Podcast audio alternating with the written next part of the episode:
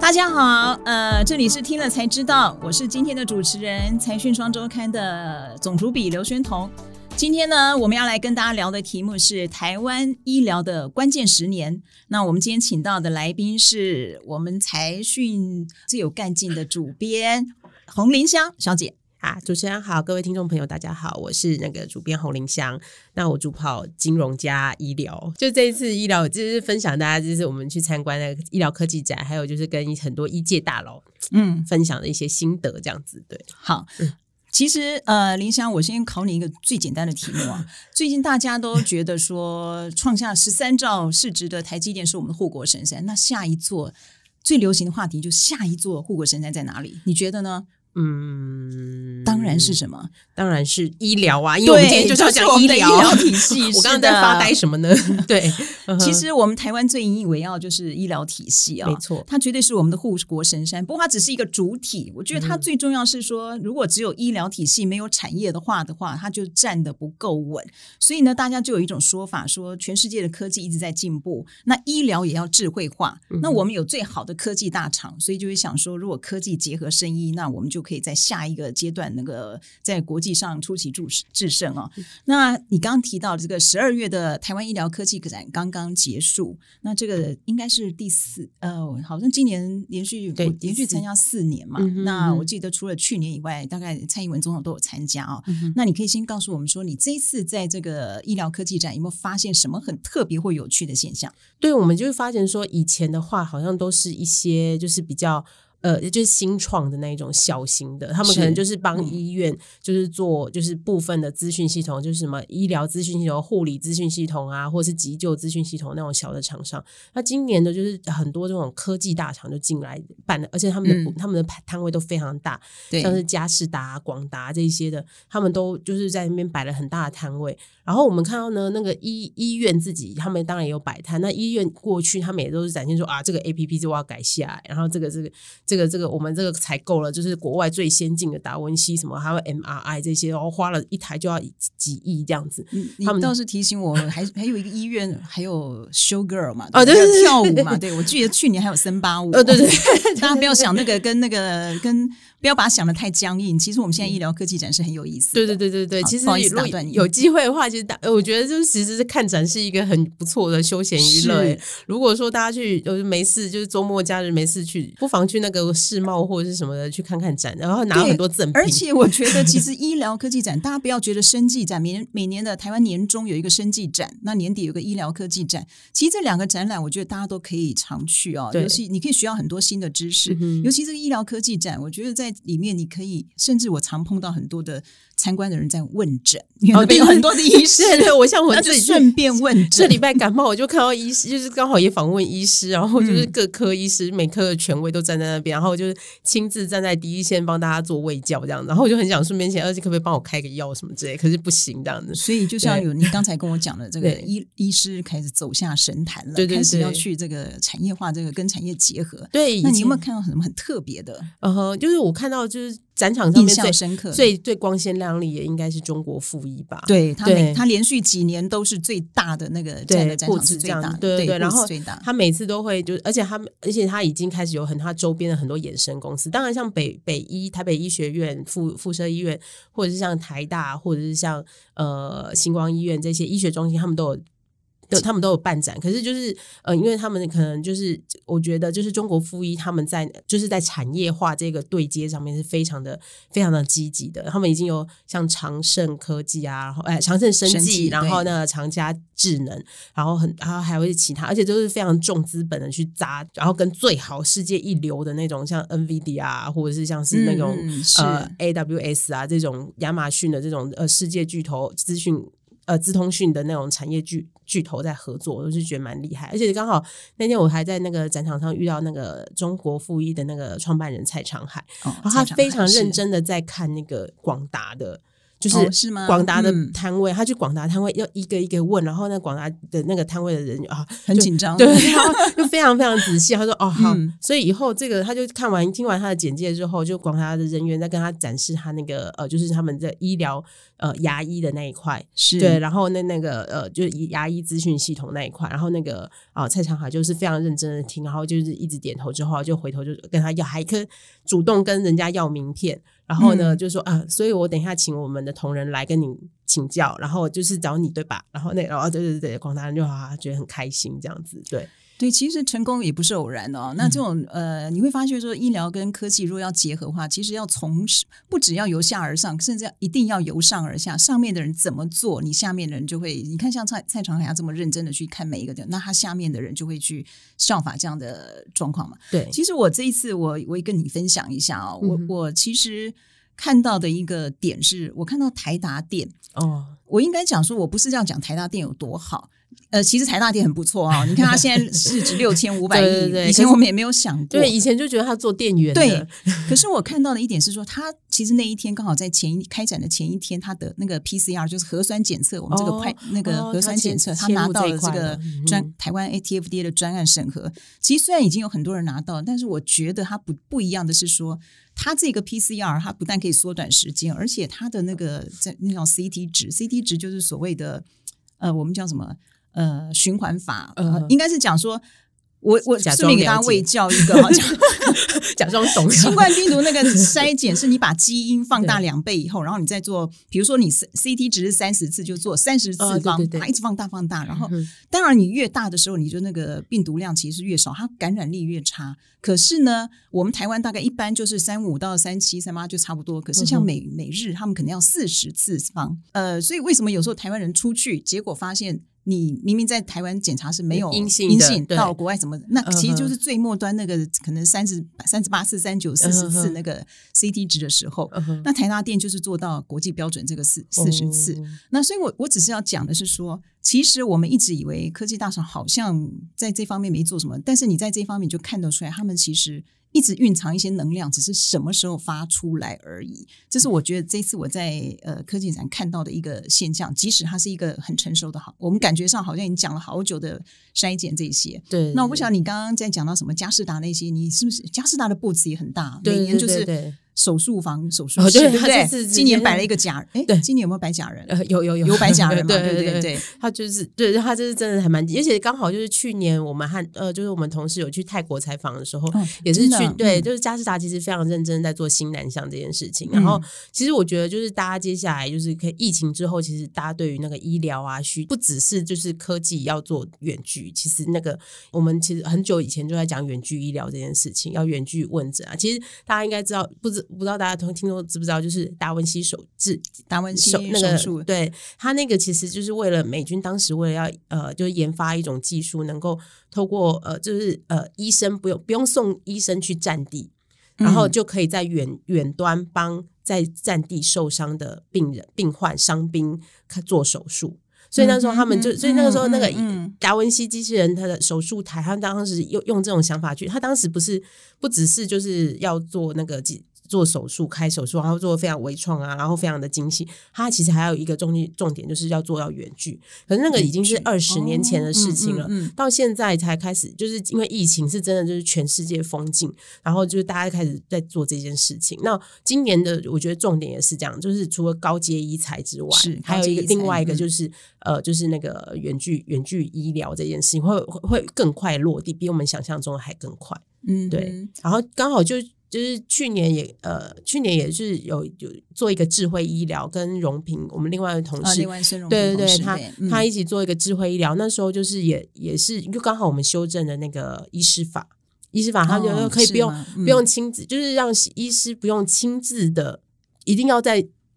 病人在你面前，然后你跟他就是问诊诊疗，不不一定要亲自，他可以透过只要能够就是得到就是正确资讯的那种通通讯设备，他一样可以做远距的诊疗。那这样的话，就是其实就松绑了医师一定要亲自问诊才能开药，才能够做治疗这个这这个枷锁。那让医师就可以就是可能透过一个很高很高倍率的那个呃就是镜头啊，然后用很好的就是呃听诊器，就是我就是即便就是几百公里这样子也可以，就是帮偏乡的病患，然后然后帮他们做施救这样子。那其实这医师一松绑之后，下面也都松绑了，包括像我们这次有访龙骨王。就是其实龙骨王，对对，对他其实也开始做远距复健，就是物理治疗，物理治疗师他们现在也在发，就是开始传公文了，就是说哦，就是以后也可以利用通讯制设备，然后来做那个呃，就是远距。这个我就非常有感哦，因为我自己家里也有失智的长辈。对，那呃，确实在疫情的期间，所有的课程，那个老人照护中心课程都停掉了。对所以如果有这样的一个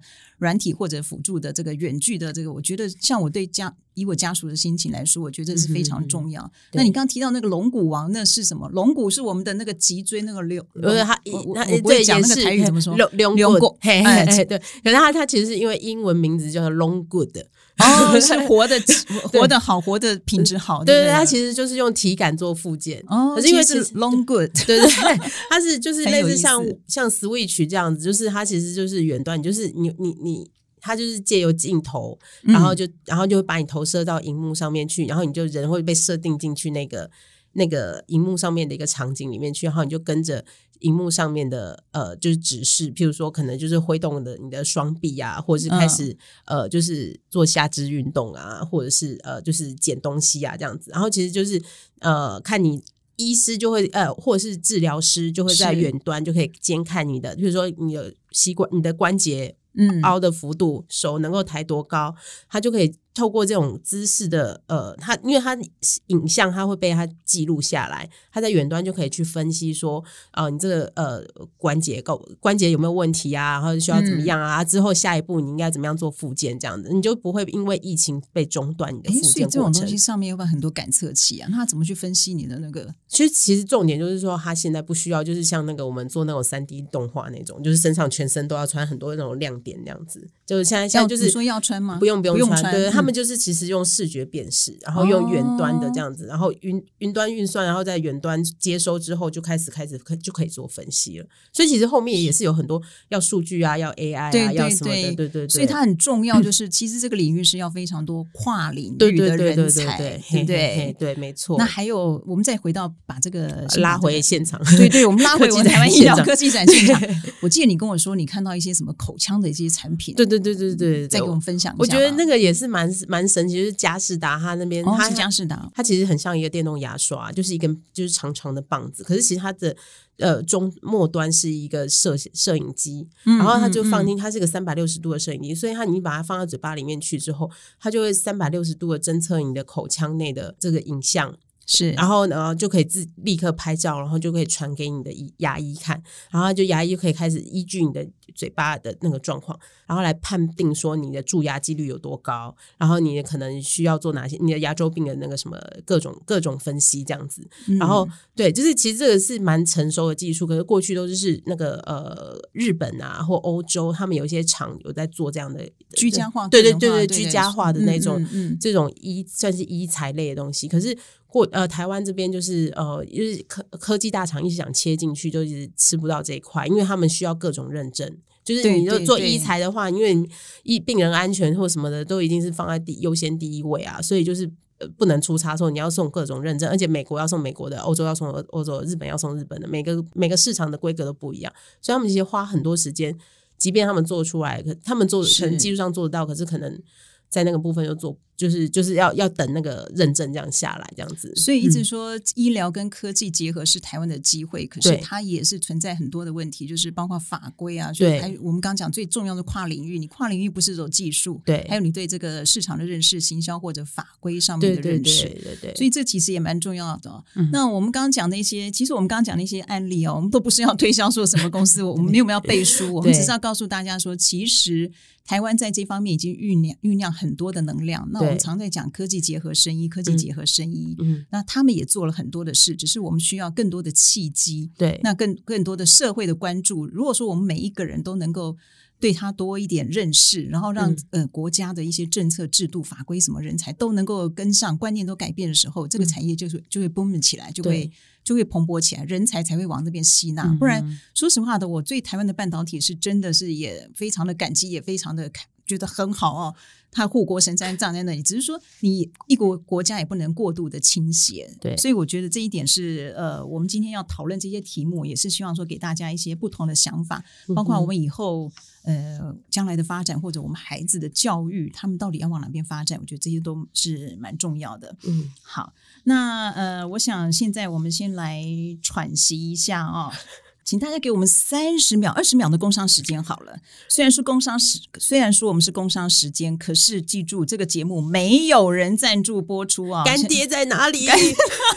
林香赶快去找啊！我知道你很厉害的。没有，好，所以如果各位对这个投资理财有兴趣的话，可以欢迎加入老谢的财经茶水间。那连接呢就在下方的节目介绍里面。现在加入啊，还能免费试阅一个月啊，所以欢迎，真的欢迎，非常欢迎大家。如果说我们要在这个财经知识方面有所长进的话啊，真的是要用功哈。对，好，那我们回到刚才的题目，林香，嗯，其实刚刚我们一直在讲说科技跟业界的对话，对，那那时候我记得记得我们采访那个嘉士达董事长陈其宏的时候对，他就讲说，对科技业来说，他觉得不缺人才，重点是就是我说跨领域，嗯，那你要愿意去倾听呃这个医界的声音，嗯哼，就像我记得我们另外一个同事去采访那个医师哦，对，他就讲说，你科技界懂我们吗？你知道那个医院的窗帘多久换一次？说真的，我后来去问了两三个医生，他们也不知道。对啊，其实医生都管自己 的事情而已对，啊。所以其实医院里面有很多很琐碎、很小的事情，但是你要亲身去经历。那像蔡、呃陈其宏这个董嘉士达董事长，他们就是有一个民基医院，所以他每个月去汇报，每个月去听，他就这样子几年下来就可以累积很多。嗯我记得你跟我讲过那个龙骨王那个是什么？被被怎么了？雕三千次，雕三千次，多少年啊？他八年，他创业八年多这样子，八年才多？少日子？八年三千多个呃，所以他就是说，他就是八年不到三千个日子，所以他被雕三一天平均要雕一次多他。一天，因为他们每天不可能，因为他们创业都是要去见很多客户嘛，嗯要嗯跟医师，而且其实就是就是像他他有讲到，就是说其实医院的那个采购链非常长，因为大家都说医院是白色巨塔，其实是真的，就是。呃，其实即便到现在，我们去医院里面，其实并不是那么民主，就是他还是就是就是一个大医师，然后就后面就率队一群那个就是 intern 这样子，然后就跟着，然后我卑躬屈膝，卑躬屈，然后你早上的那个一定要是高级的咖啡，就是星巴克不可以买 seven 的咖啡，就是那个阶级的那种非常的明这个显。联想提醒了我一点哦。对其实我们在看那个医界，它真的其实水也很深。不要讲政治界水很深，产业界水很深，医界对白色巨塔水更深对哦。对对不过呃，我没有要贬低任何的意思，但是我觉得。你刚刚讲的那个状况，嗯其实它就是所谓的，因为过去医疗是要有经验，所以它师徒制。对那当然是现在还是还很有经验，嗯可是 AI 的介入、大数据或者什么科技的介介入以后，嗯那个师徒制的那个开始会变哦。以后你的老你学习很多，搞不好是 AI 告诉你。对，那你这个师徒制整个一变，它是整个医嗯疗体系生态的改变，生态的改变。当然，我就不去，我也不是医生哦，所以我就不方便去讲那些。可是你可以想象到，当你一个产业，你我们在社会上生活一样嘛，就像以前的老师跟学生关系，一个生态的改变，它会改变非常非常多的事情。嗯既然我们讲到医院哦，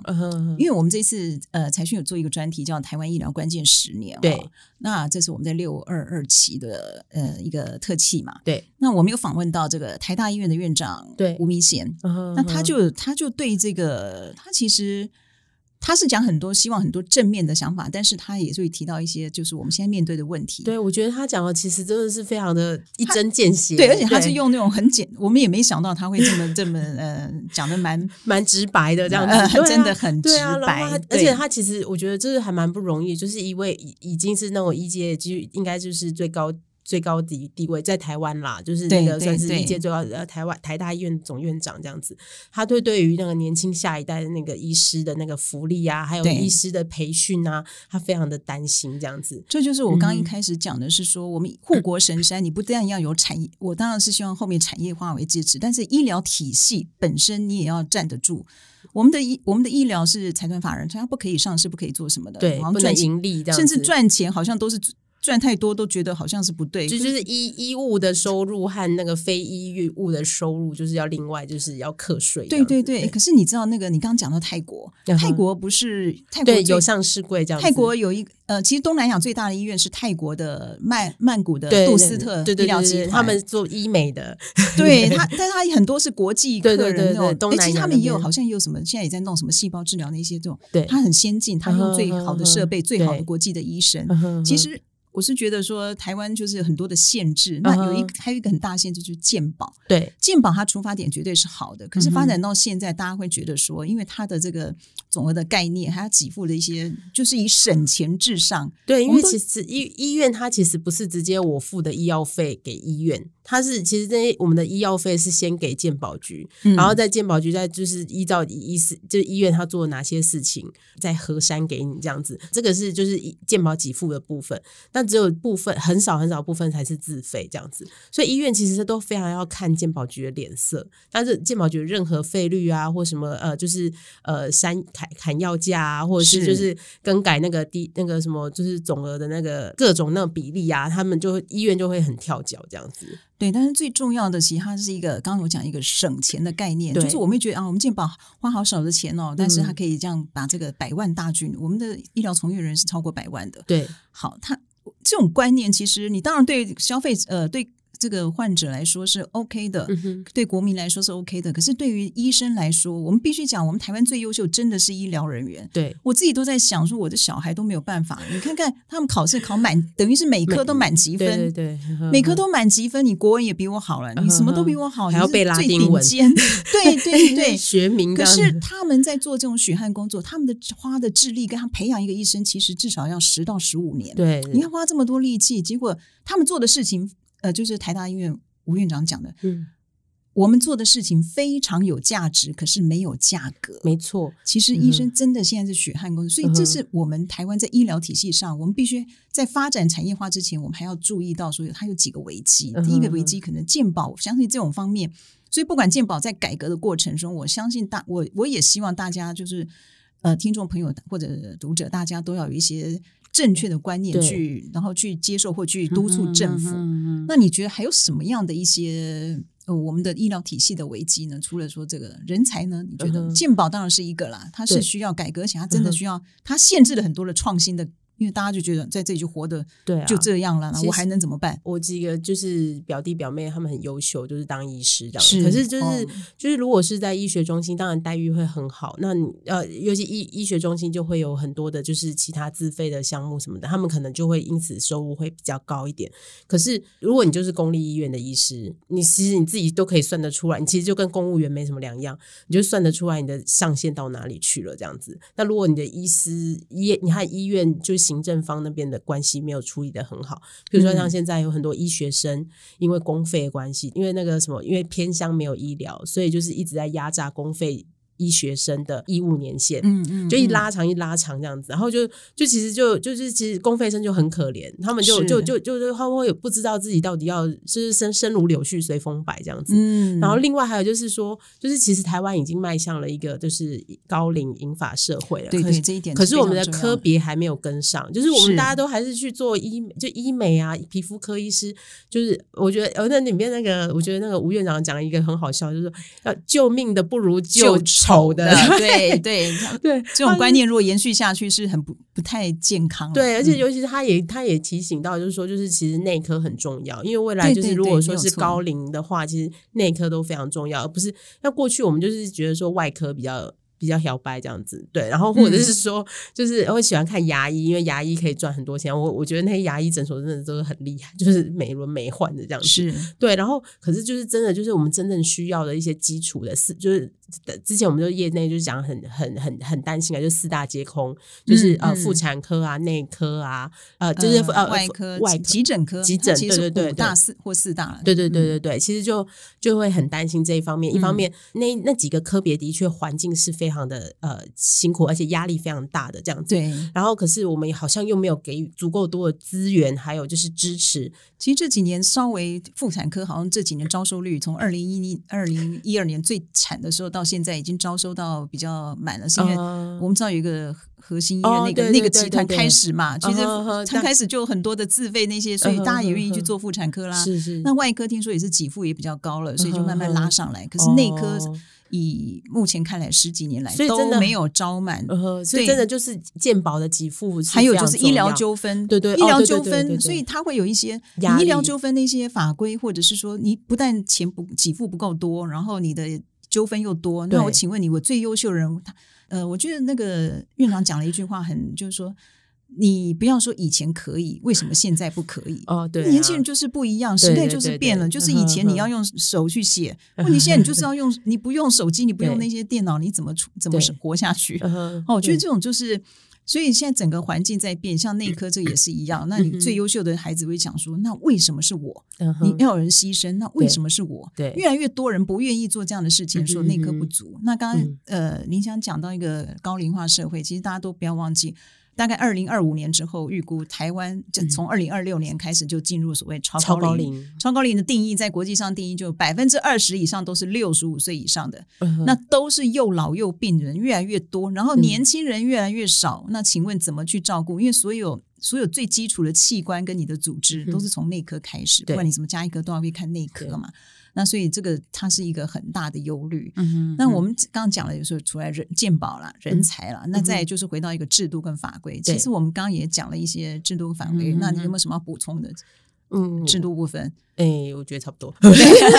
对，其实就是我们刚刚讲的法规要跟进科技的进步。像刚刚林香讲了很多远距医疗什么对，远距医疗这些，你法规你没有法规的话，你医生怎么怎么样怎么认定你这个看诊的这个？就是呃，我们有访问到长家智能嘛，那个哦院、那个嗯董事长有，他是以前的台大院长，然后他是他也是他其实台大院长，对，以对前也是嗯他他其实提到一个蛮重要的关键，就是其实很多资讯系统，就就国外已经有这种医疗的资呃 AI，对，然后来帮你协助，就是就是呃医师判读。如果说呃病人他们要使用这样的一个，就是用利用请 AI 来帮他看他他的片子嗯的时候呢，健他们的保险制度是可以给付的。可是我们的哦保险，我们不管是商业保险或是我们的健保都没有办法，目前都还没有纳入这样的一个呃，就是给付的方式。那未来就是如果说可以用高阶医材的方嗯式来补助，像就是使用这种医疗资讯系统来辅助看看诊或者是预测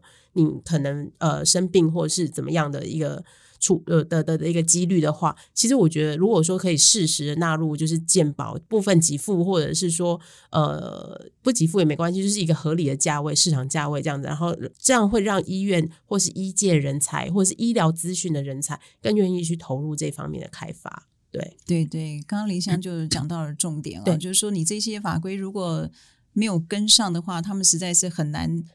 呃，就就是很难把它汇汇聚对，其实我觉得大家都还是要吃口饭吧，你不能 就是就是医疗人员真的非常非常的辛苦这样子。是，那我们就不能就我们要给他合理的对合理的价格，不能再一直压榨他们的劳力这样子。对啊是，嘿啊，因为有人在那边讲说医疗什么时候有用？你坐在一般人他不 care，因为他觉得他生病的时候才发觉医疗是有价值的。对可是我们现在要告诉大家，医疗是任何时候都有价值，不是在你有生病的时候。没错，所以，我们大家家就要正视到这个问题。嗯不过，刚刚呃林香提到的一些在法规方面的等等的一些问题哦，嗯其实它反过来说，它也是一个商机。就像你说对对对保险还没跟上，对那它其实就是一个商机。嗯嗯那我们现在就来回一个正面一点的。你觉得现在像今年为什么这个医疗科技其实它已经发展很多年了，对它默默在做，可是今年你会感觉到比较那种热烈，喊的也很大声，然后嗯政策啊什么都很支持。嗯你觉得它哪些机会点是造就它今年就是开始认为我们认为它是一个进入一个很关键的十年？一方面，我觉得就是呃，我们就不管是我们的科技的科技产业，或者是一些就是医疗的那个，都是开始互相愿意对话。当然，过去可能山头各自很高啦，对，就很难，就是很难对话这样子。然后，可是现在慢慢就是开始找到一个磨合的阶段。然后，另外一方面也是刚刚也有提到，就是说，就是那些认证慢慢的都有通过了。因为之前就是像呃，宣彤姐应该非常的清楚，就是我们曾经在台湾生技产业曾经在二十年前就是有过一波一波荣景，然后后来下来这样子，然后就就是新不管是新药啊、医材啊这些的，我们都曾经就是有跌跌撞撞的，就是摸索出了一些呃，不管是在通路啊，或行销策略啊，或者是就是商业模式啊，这些都开始找到一些比较比较好像是比较适合台湾的特性的产业特性的一个一个一个一个出路，这样，所以在今年会比较有百花齐放，甚至可能未来就是可以就带动下一个台湾关键十年的一个产业的一个机会，这样子。对，嗯。所以我就觉得说这是一个蛮好，这样呃，尤其是像刚刚我们一开始就有提到，像今年这今年的那个一些重点就是高阶医材，那是。以前的话，就是医院展的都是国外的医材，就是国外的，就是西门子啊，或者是那一些那种大厂、超级大厂啊的那种那种大的所做的器材。我们、嗯我们展示就医院把它摆那边，就是一个站立的展现这样子。可是这次的展现是我们台湾本土的厂商研发的，不管是嗯 CT 啊，就是那个什么核磁共振的那个仪器啊，或者是说对呃，嗯刚刚我们讲到那个呃口扫仪、口扫机口扫嗯机，对，就是你可以，你就不用再背着那个那个铅衣，然后走进去那个去拍个 X 光，然后感染人满身放放射线就出来。张开就好对了。对 对，哦你就是有一个口腔就是超音波的影像就出来了，这样子。嗯，对，那其实就是非常的非常的方便，而且是我们自己国人所制造，我们的 ICT 产业自己制造的，我觉得这是蛮好的。那另外一个就是一个 medical AI，就是所谓就嗯是。是演算法。那其实就是哦过去、嗯。大概从二零一五年吧，就是我们就是有一阵子就很流行做那个大数据，然后后来又有一年有又有一阵子流行 VR AR，然后又有一阵子流行就是 AI。那其实大概在二二零一八年开始流行 AI，然后就是当然就是每个人都会有不同的 AI，其实 AI 就是一种演算法嘛，是是，就是它就是。呃，嗯。其实它就是帮你呃判读各种东西的一个、嗯一个方式，就是你的思考逻辑的这种方式这样子。那在经过这一一两年，每一个医院他们各自都有做出，因为他们每个人都有各自的资料库，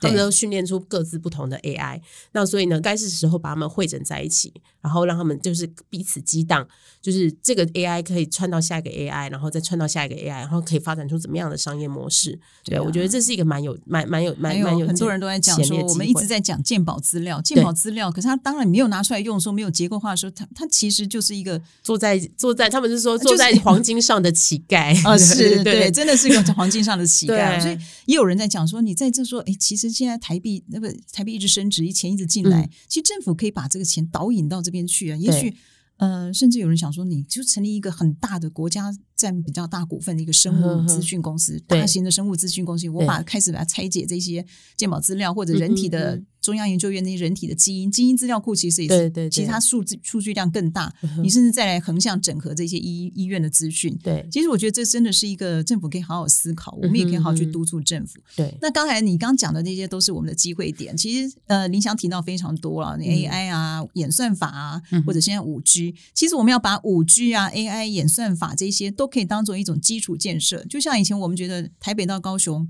一日生活圈不可能，自从高铁以后，你就觉得是可能的。对。那同样的，你就把这个五 G 跟 AI 想成它是演算，它这个演算法都是基础建设哦。当基础建设到位的时候，以前我们发展的很慢的医疗科技，嗯现在呢，它就很快的对。就跳起来，跳跃式的，以前是渐进式，现在跳跃式。嗯所以为什么我们会觉得说，我们刚回到我们最开始，我们刚刚题目是我们的叫台湾医疗关键十年，是。为什么会走关键十年？其实就在，其实这只是一个意向式的啦，因为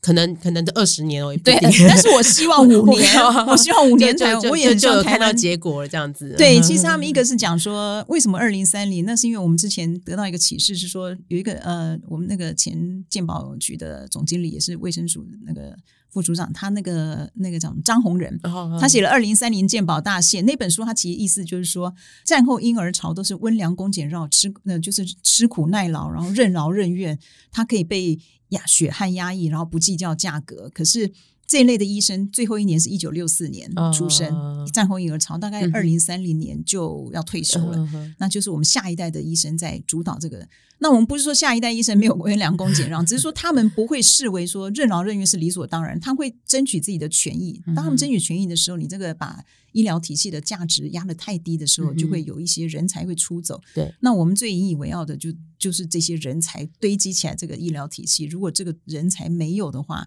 或者说没有人再愿意念这个呃这这个行业的博士班，我跟你讲，那个基础科学只要没有了，嗯。十年后，刚不是讲一个医生十到十五年，对。十年后可能你这个体系就会对，就会出现一个很大的那个失衡，这样子。对对，就不是我们越来嗯呃越引以为傲的。对。那我们其实讲了这么多的机会啊，还有另外一个我们投资人的机会，对，其实我要跟大家讲的是说，我们现在可能看不到什么医疗科技的，在台湾看不到。但是刚刚我们讲了一个重点哦，未来十年如果说我们不加紧，哎，对了，那个有一个知名的研究机构，他就在讲二零三零年之后根本就没有所谓的传统医院。哦，对对对，他的意思就是说。呃，智慧医院嘛，智慧医院里面就包括你高阶医材也要用，然后你的所有东西可能是数位化。那数位化不是只是纸变成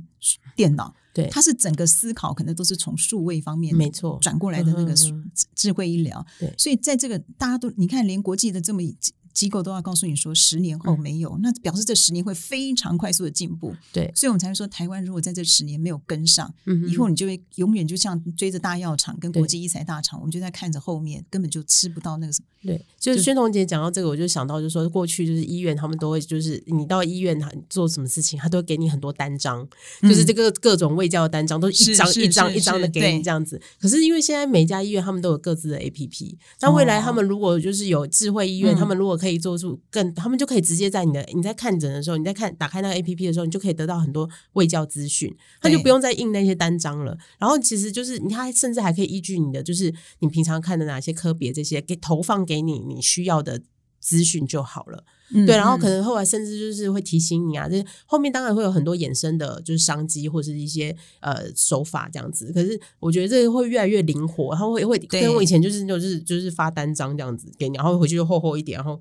就是密密麻麻的，你就看不懂其。实现在真的是时代在变，而且是革命性快速的改变啊，所以它这种变化是很快，哪一天等到你发现所以来不及了。所以我现在我们现在做这个题目，也是希望大家说，我们现在及早做准备。我刚刚讲了一个说，我们以父母的心态，我们也会帮下一代想想看，也许你有这样的一个机会，我们可以引导你。那另外一方面就是刚刚你讲的投资，对，那我们一定要在还没有你现在如果不做准备，等到哪一天那个真的有那个这些公司出来，就像前几几年前的新药，你根本不懂，你就很容易陷入那个，但是你也没有抓到真正的好的，对。所以你一定要准备知识，储备知识。嗯那这个投资方面，不管是从美国或哪里，呃，这个就是其林实啊香可以给我们一点点，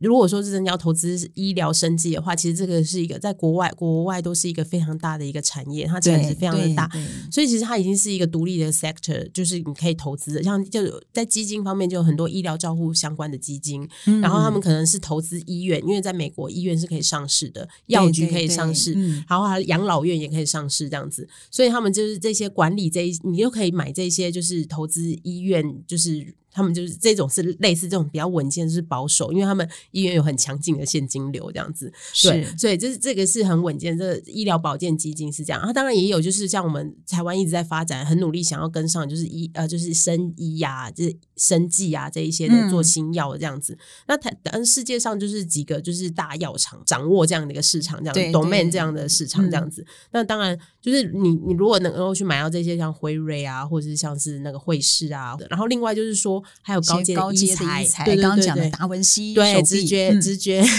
对，他叫 intuitive 对 surgical，对对对对对，直觉直觉外科，对他的中文叫直觉外科对是，对对对。嗯然后因为他之前大概是之前呃，他其实飙涨过，都曾经破六百美元这样子。然后可是因为就是川普上任之后，就是对于药价还有就是高高价的那个医疗，他有有过一一波的那样压抑。那所以在这这段期间，波及到他们了，对，然后就是这样现在下来，然后不过就是就是现在拜登上任了，对他现在又回去了，对对对对，所以就是市值二点六兆哦，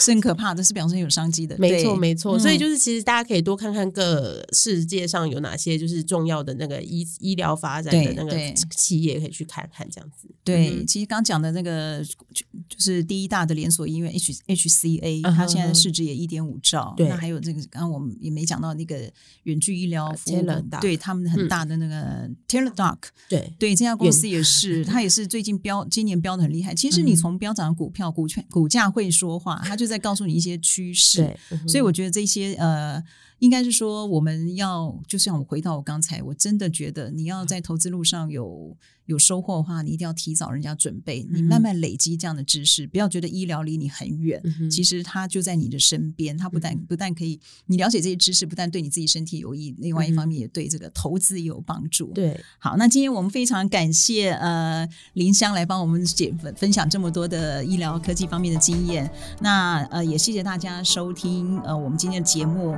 那就。请大家记得给我们五颗星。那如果有想要知道的一些呃题目，也可以在